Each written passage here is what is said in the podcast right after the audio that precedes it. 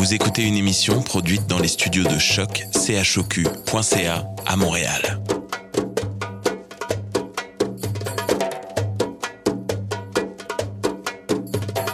Bienvenue à Radio Dodo, une émission dédiée aux tout petits enfants en difficulté. Radio Dodo est neutre et patronné par la Commission canadienne pour l'UNESCO. مرحبا بكم في راديو دودو إذاعة عالمية من أجل كل طفولة الذين عاشوا الصعوبات راديو دودو مبادرة حيادية تحت رعاية الهيئة الكندية اليونسكو Welcome to Radio Dodo, a radio dedicated to all children in difficulty. Radio Dodo is neutral and patroned by the Canadian Commission of the UNESCO. Vous écoutez Radio Dodo. You're listening to Radio Dodo. Dismao Radio Dodo. Hi, this is Ari. But what is that? Do you hear it? It's the sound of a boat that is ready to take us to the land of sleep. But that's a little later, my friends. For now, the boat will take us on a trip around the world, and that is the title of our episode tonight Around the World. To begin, Gabriel interviews Hugo Bélanger from Cirque du Soleil. Then, we hear about the little prince from Sana. Tonight, we will also learn about the great adventure of Mylène Paquette, who crossed the Atlantic Ocean all alone in her small boat. It will be told to us by Teresa. We continue with a version of the tale Around the World in 80 Days, read by Maxine. To finish, Gabriel reads another wonderful story. Have fun!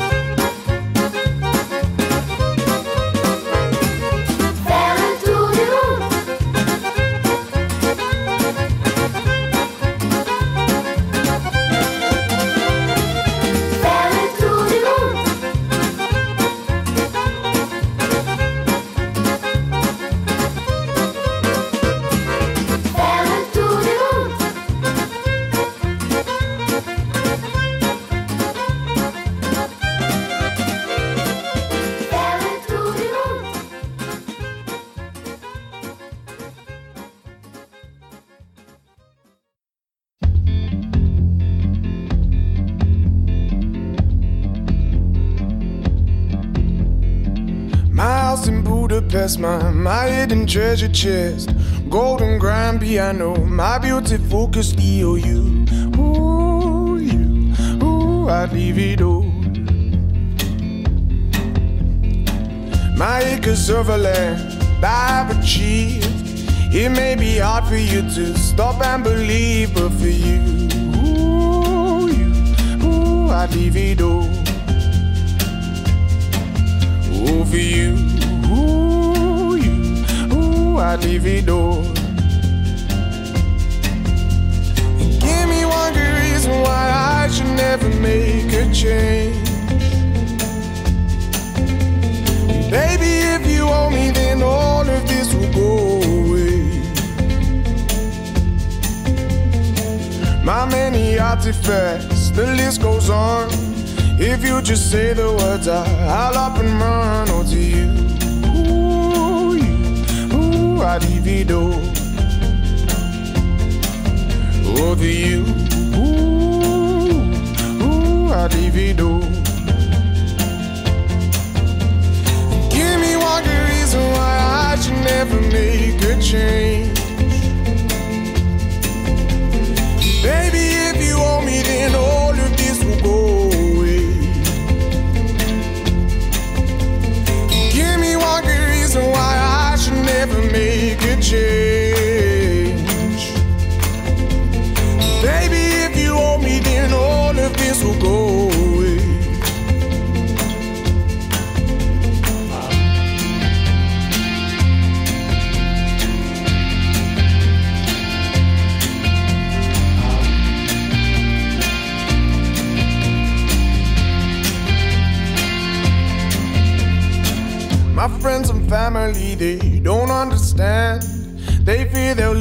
Much if you take my hand, but for you, ooh, you, ooh, I'd lose it all.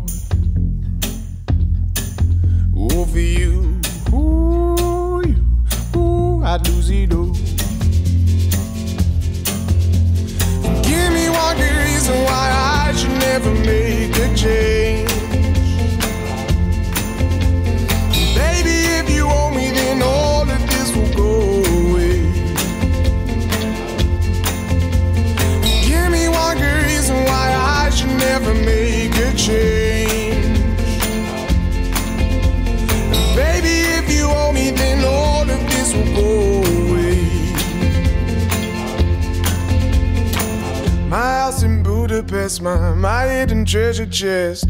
Golden grand piano, my beauty focused EOU. Ooh, you, ooh, I'd leave it all. Ooh, for you, ooh, you, ooh, I'd leave it all. Hello, friends. This is Gabriel. And tonight I introduce you to Hugo Bélanger, a very impressive man who traveled a lot thanks to his job. Ready for the interview? Here we go. Uh, hello, Mr. Bélanger. Uh, thank you for being here with us tonight. Uh, you really have an interesting job. Can you tell us about it? Uh, I am a writer and a stage dir- director for theater, Okay. opera, circus, and comedy uh, for stage, and also I've done street theater, theater outside, inside for kids, for adults. Right. So uh, I like to tell stories. That's great. That's great. Um, can you tell us? You worked for Cirque du Soleil. Can Can you tell us about them and what you did for them? Yes, uh, it was a very special uh, project for me. Uh, I, I worked uh, three years and a half on this. I wrote the story and I do the, the direction. I'm the stage director. I was a stage director of the show Right. uh, in China. Hangzhou. Wow. It's uh, Hangzhou. It's near uh, uh, Shanghai. Okay. It's uh, the ancient capital of China, and uh, they build uh, two hundred million dollars theater for that. Okay, this completely crazy project, and in- in this theater, it was unique. It's unique in the world. Nowhere, no theater, no place in the world is like this. Right. And in the theater, you have two bleachers of 750, uh, 750 uh, person uh, seats on each side, and each uh, bleachers are revolving and moving. So the audience move in the show and look at more than one stage, and we have one of the stages 100 meters Right. large. So it's very, very, very large, big, big, big theater. Okay. It's one of the biggest theater. It's the biggest theater of the Cirque du Soleil. It's the biggest show of the Cirque du Soleil story. And so I made a story. So uh, each, if you are in the bleacher yellow or the bleacher red, you Yeah. all, you don't have exactly the same story because you f- you're following a different character So you have a different experience. a different experience exactly so it's like in the life if Yeah. i uh, uh, i uh, the audience follow you and follow me the other audience follow me at this moment Right. the people will see the same thing but in That's the morning incredible, it yeah. will be different Yeah. because we're not in the same place. So it's the same thing in the story. That's completely unique. So the audience some moment they are together and the other moment are completely looking at other things so when they get out they can talk to each other and tell ah i saw that. Ah, that so they have the different angle of the same story Yeah. that's very interesting because sometimes in life you can live the same thing but have different point of view Yeah. that's and it's still on, right? yeah, I- it's still on. It just began began uh, in August. Okay. They they have played uh, 100 uh, show uh, yesterday, I think. Oh wow, that's incredible! Yes, congratulations. incredible. Thank you. Uh, yeah, I, I definitely want to see it if I get the chance. You've not only traveled with the Cirque du Soleil, but there's also you did Pinocchio and Alice in Wonderland. Yeah, Uh, yeah. I have a theater company, uh, Tout Yeah. uh, and with my theater company, we play for uh, all audiences. Uh, Right. we play for adults, but also for kids, and uh, we tour shows around the world, and mainly our kids show. So uh, like Pinocchio and uh, Alice in Wonderland. Alice in Wonderland is around uh, fifth. The 500 uh, show right now, Wow. and um, Pinocchio 350, something something like that. And we present the sh- presented the show in Canada, both in French and English, but also in USA, uh, but also in the Middle East, Okay. in uh, the Bahrain, and also in China, in Taiwan, Hong Kong. So uh, it's very interesting for us to play everywhere for very different kind of audiences, with very different reaction, but also and point of views. point of views exactly and uh, also sometimes it's the, exactly the same reaction also that's great to see a, a kids from china and a kid from usa kids from the bahrain la- laughing at exactly the same place same thing in the show so that's very Yeah, the moving s- for yeah, us the same point in the story. yes yeah. that's Um, so you you also like we're we're doing a this episode is around the world. Yeah. So and you did uh, uh, around the world in 80 days, which is also a show, and it's based on the novel by uh, Jules Verne. yes Um, and I used to love it when I was a kid, and uh, I would always watch the the movie with Jackie Chan. Man, it's such a, a great story. Yeah. So uh, yes, I present the show uh, uh, in the Théâtre du Nouveau Monde in Montreal. It's the biggest theater in Montreal, and uh, I want to uh, that the audience live the same experience that the person who who read the, the book Right. in the 19th century discovered the world reading the, this this novel because Yeah. at this moment they have no planes and people don't travel and so ask my question how we can amaze the audience right now we know that with internet we can go everywhere on the internet and look at at the world but do do we really know It's not travel. the rest of the Yeah. world it's not traveling No. yes the american culture is going everywhere but does the rest of the culture of the rest of the world going are going to us and so uh, i decided to explore different the tradition theater tradition in the world in each country the main character visit so when he arrived in india we were inspired by culture uh, theatrical uh, tradition from India, Indonesia. So like uh, Kecak dance, Kathakali theater, uh, topeng. And when you arrive in China, we use the Chinese uh, shadow theater.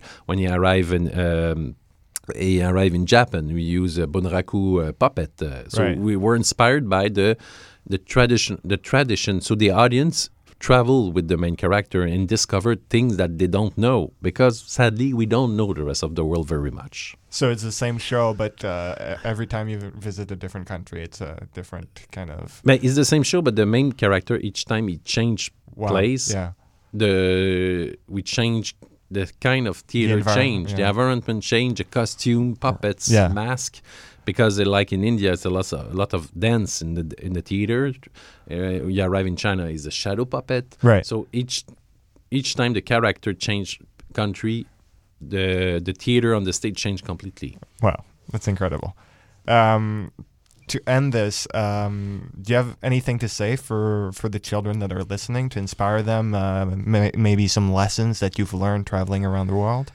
I work with uh, like in Cirque du Soleil, we work with a lot of people from around the world. We, Yeah. we play. I work with Russian, Portuguese, Chinese, American, uh, Australian, uh, people from everywhere. Right. With different language, with translators sometimes, and uh, I discovered that we are all human being, and and the best thing to know is to to be aware uh, of the other and to discover the other. Right. And because sometimes the ignorance and and fear can create a hatred. Yeah. And uh, it's the worst thing to do. So when you look and you discover another culture, sometimes you have a shock. It's, it's shocking for you. Yeah. But after that, you learn something. When you're curious. Yes, you have to be curious. Yeah. I, and the kids are curious. And I hope for the kids that you continue to be curious, continue to explore. My job, I'm very, f- very, very happy guy, very lucky guy, because my job is always to be curious, always Exactly. to, to, to discover new thing. And uh, I wish that for them. Yeah. Continue to be curious all the time. Uh, don't listen to people who say that will not be possible to stop. Continue to dream and be curious. Yeah. That's beautiful. That's the main thing. Great. Thank you so much, Monsieur Bélanger. Thank you.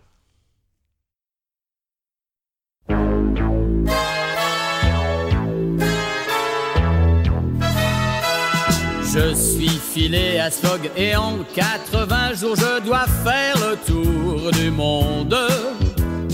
Aventurier, gentleman, joueur, un tel pari ne me fait pas du tout peur. Je suis passe-partout, je fais un peu tout. Moi je suis Thibaut, partout je les suis. Je suis Romy, princesse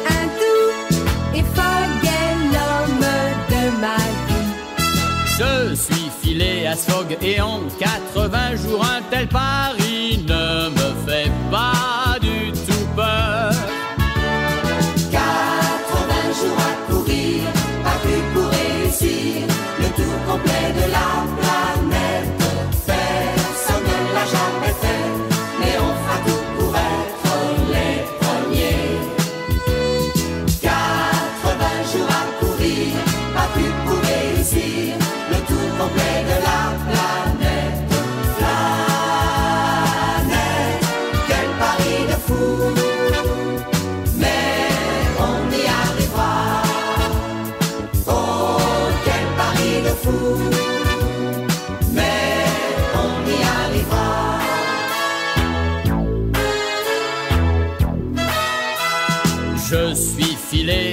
et en 80 jours je dois faire le tour du monde.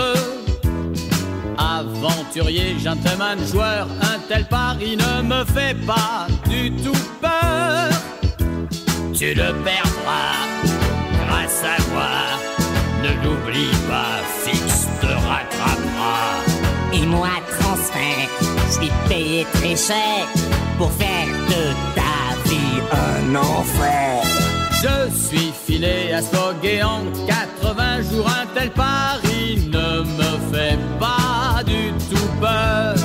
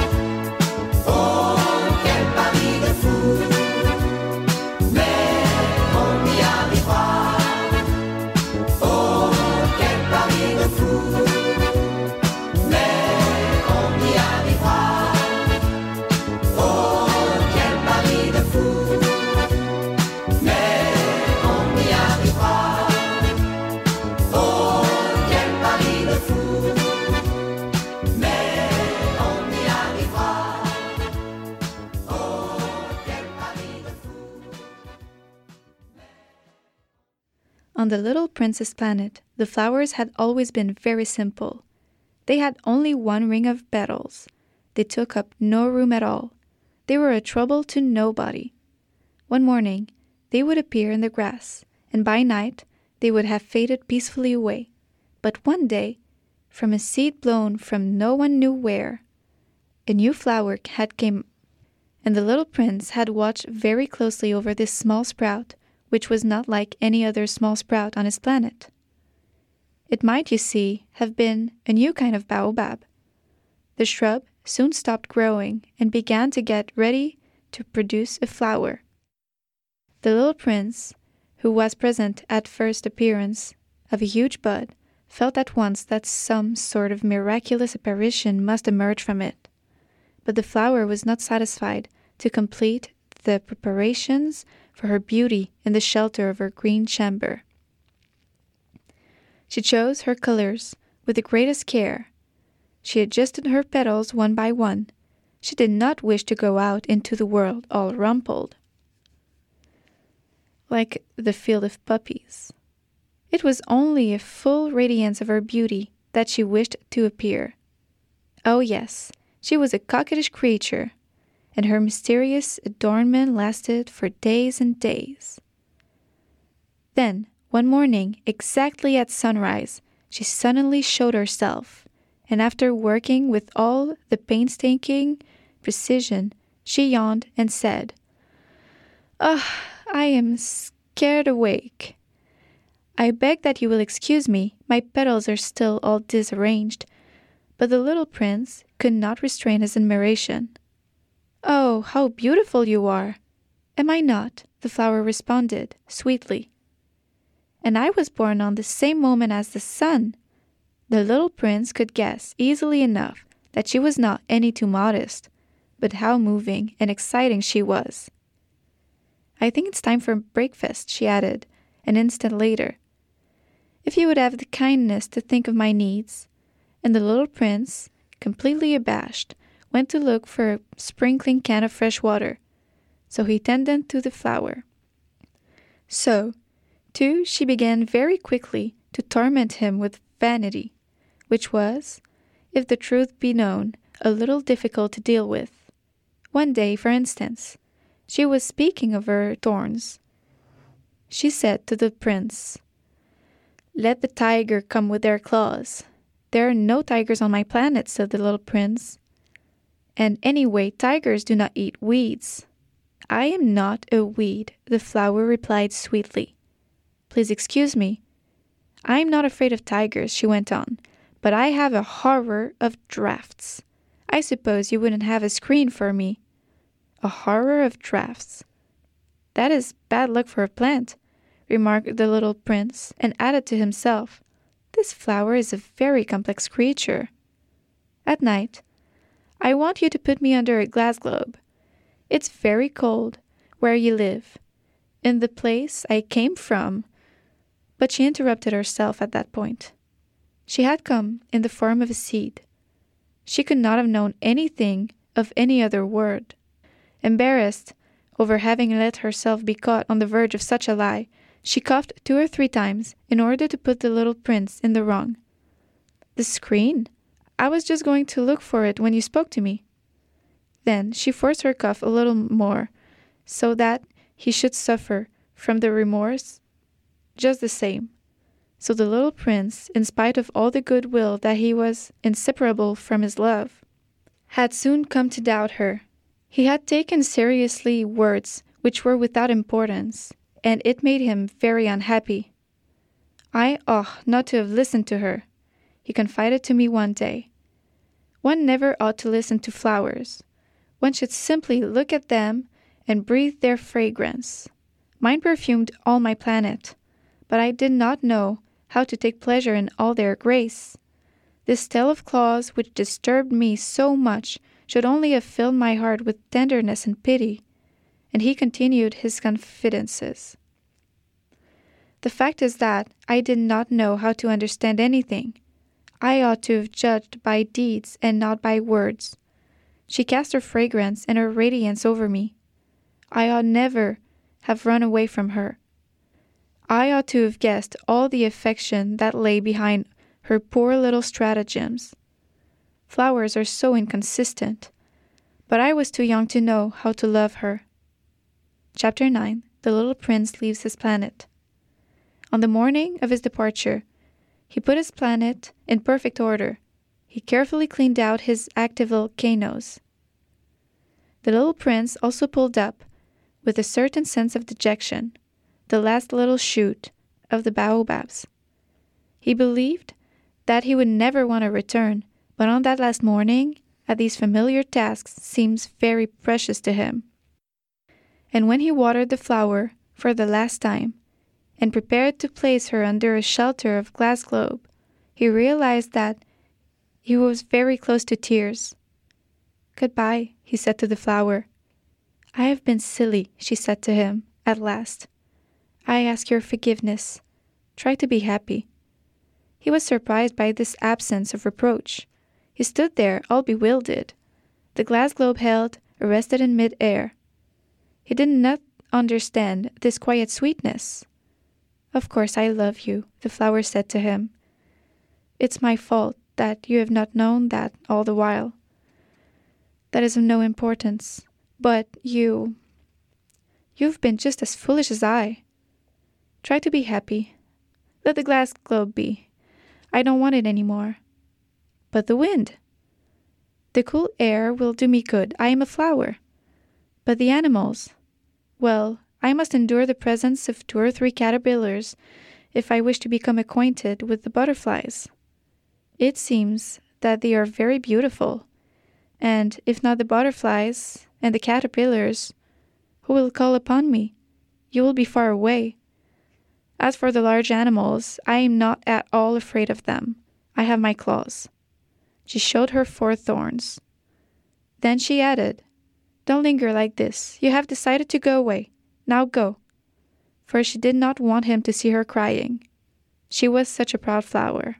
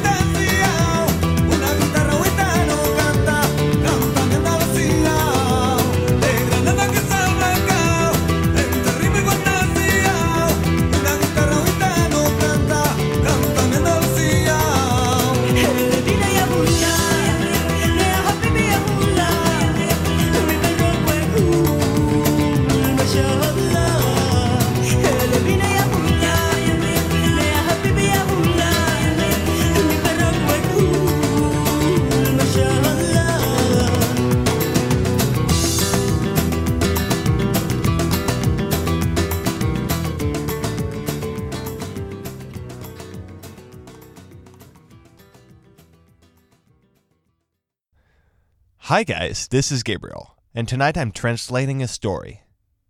A real life story from Mylène Paquette, a great explorer. Here we go. Hello, my name is Mylène. I was born on an island, the island of Montreal. Montreal is not a hot island with palm trees at the heart of the ocean. Montreal is situated in the middle of a big river at the heart of a continent. It's a big island filled with houses, stores, and instead of palm trees, we find millions of conifer or pine trees. Montreal is a big Canadian city. Maybe you've heard of Canada before. It's a northern country where it's very cold in the winter, but also it's very warm in the summer. In the summer, it's so hot that we always want to jump in the big river to cool off. And because I grew up north of the island, right next to the water, I always wanted to go swimming when it was really warm, even though I was really, really scared of the water. Must have been very warm, right?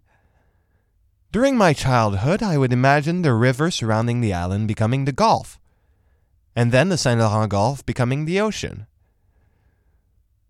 I would imagine dolphins, whales, fish by the hundreds, and even the huge sharks. I would always imagine that I would leave someday to meet all these wonderful creatures, these birds, all the beautiful sunsets. Many years later, when I became an adult, I had my first travel experience aboard a small sailboat. I immediately started to develop my passion for navigation. Many years later, I discovered a very particular discipline the ocean oar. The ocean oar is used to cross large water surfaces in a small rowboat for days and days. I then imagined myself in the middle of the ocean, alone, leaving for an adventure in a small rowboat. I imagined myself meeting storms and rough winds, fish and wonderful sharks and whales, the sunsets, the skies full of stars and finally I imagined myself crossing the ocean rowing. I reflected a lot before entering this wild experience. I worked very, very hard to make my dream come true. And also, I was scared of the water, and I would be surrounded by water for this whole experience. I had to work on myself, on my fears, to convince myself that I could do it. On July 6, 2013, I finally left on my small rowboat all alone to cross the ocean. I left through the Halifax port, and during many, many days, I rowed and rowed to the east. While crossing, I went through so many obstacles. But I had the help of many people during this experience. And with the satellite phone that I had, I would have access to those people to help me cross the ocean and find solutions to help me navigate through those obstacles and difficulties. They would also provide enormous support. I was surrounded by a great number of whales that were very big, blue whales. I met birds another day, sharks, fish, a lot of sea creatures. I got discouraged during a lot of my travel especially when there was a hurricane. I got scared that time, real bad. I doubted being able to get to the end of this adventure. The most difficult obstacle I had to face, though, aside from the hurricane, was getting out of my boat and diving into the water to clean up under my boat. The boat wouldn't move anymore, so I had to do it. I had to swim under my boat and get rid of all the evading sea creatures that wouldn't allow my boat to move forward. It was very difficult, especially with my fear of water, and every time I would try to do it and resolve the problem, it would result in me crying my eyes out, so crushed. I kept getting petrified of the water. And someday, talking on the phone with a friend, she gave me so much support and courage to get me through it. After that, every day I started thinking about myself getting into the water and saw myself succeed in this difficult dive. I saw myself succeed with this goal. And I also imagined how I would feel after succeeding. Even imagining was tough for me. Every time I would imagine it, I would think of sharks coming my way under the water, and that scared me. So I would imagine that those sharks were funny sharks, kind sharks, good sharks that wouldn't eat me. Vegetarian sharks. After getting rid of my inner demons, I could finally see myself doing it. On the 90th day, I succeeded and got my boat fixed and ready for the rest of my travel. I was under the water for over an hour and swam with many jellyfish. And I finally got back on my boat safely. You see, this was the hardest thing to go through for me in this whole experience. But I built up the courage and got through it.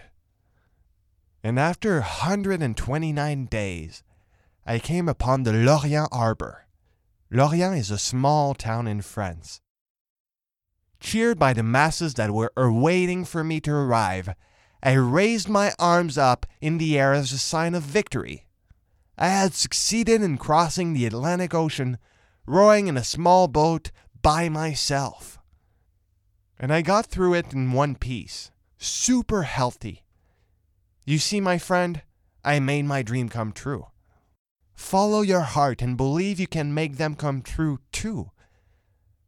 This is a hard world where it's not always possible to think freely and make things happen because you want them to. But keep pushing through it and keep believing. Keep dreaming. This was a story of Mylène Paquette. Have a good night, kids.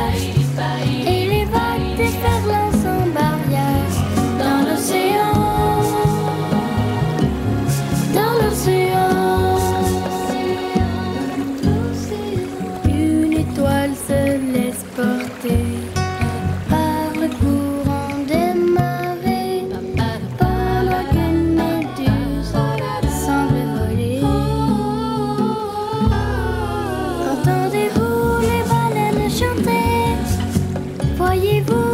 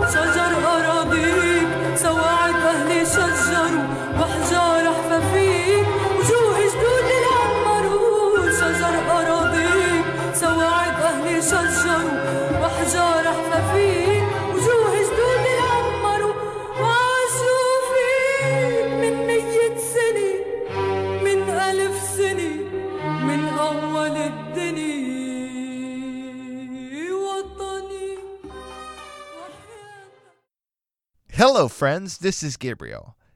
And today we have the Rendezvous de Bernard. And today's story is Sophie's Journey. Let's go. In a country there was a forest. In the forest there was a pond. And in this pond there was a frog. She was a nice little tree frog who would spend her life swallowing midges, jumping between bulrushes and relaxing in the green water. But one day, this tree frog said, My name is Sophie. All the animals and the plants in the forest quieted themselves to listen to her and were all frozen. Yes, my name is Sophie, and I want to meet everyone. Then Sophie jumped out of the pond and rushed happily into the forest. First, Sophie met the mole, who told her, My tunnels are the prettiest places in the world. You don't have to see anything else in the world. And Sophie visited her tunnels, filled with buried treasures, precious stones, and where one can stay even in the winter. But Sophie said, I prefer my little pond. It is much prettier than your precious green stones. Then Sophie met the stork, who told her, The world is prettier from the sky. If you want, I can teach you how to fly. This way, you won't have to visit anything else. The stork hooked firmly Sophie on a kite, and there she went. Sophie flew over towns, castles, mountains, and ponds. They were much bigger than the large forest. Sophie really liked to fly, but she regretted not having to swim, and now she was sure of it. Her little pond was the prettiest in the world, so the stork took her back there. Today, Sophie is swallowing midges and cooling down in the green water of her pond, and she knows all about it. The end. Thank you for listening, friends. On to the next thing. This was Gabriel. Goodbye.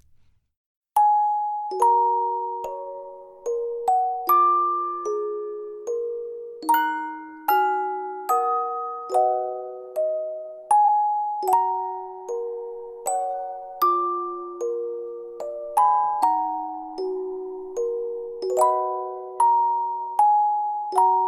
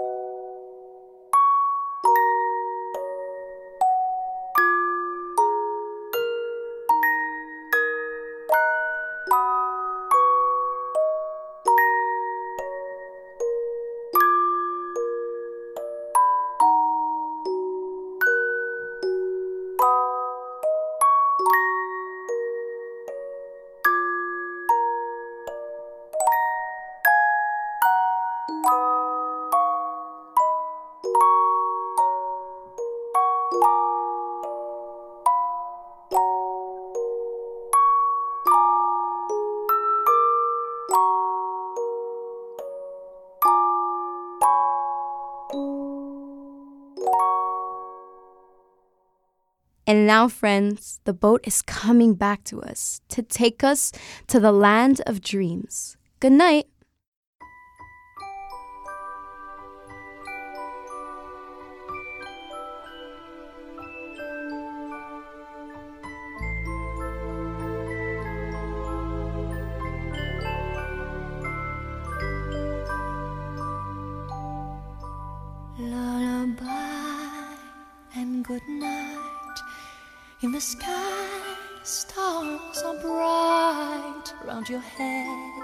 Flowers gay.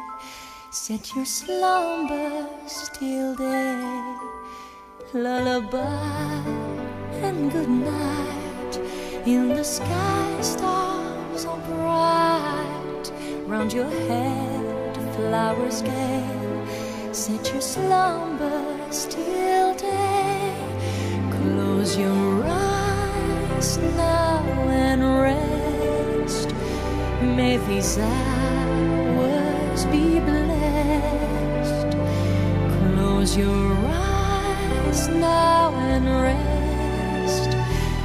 May these hours be blessed. Bonne nuit,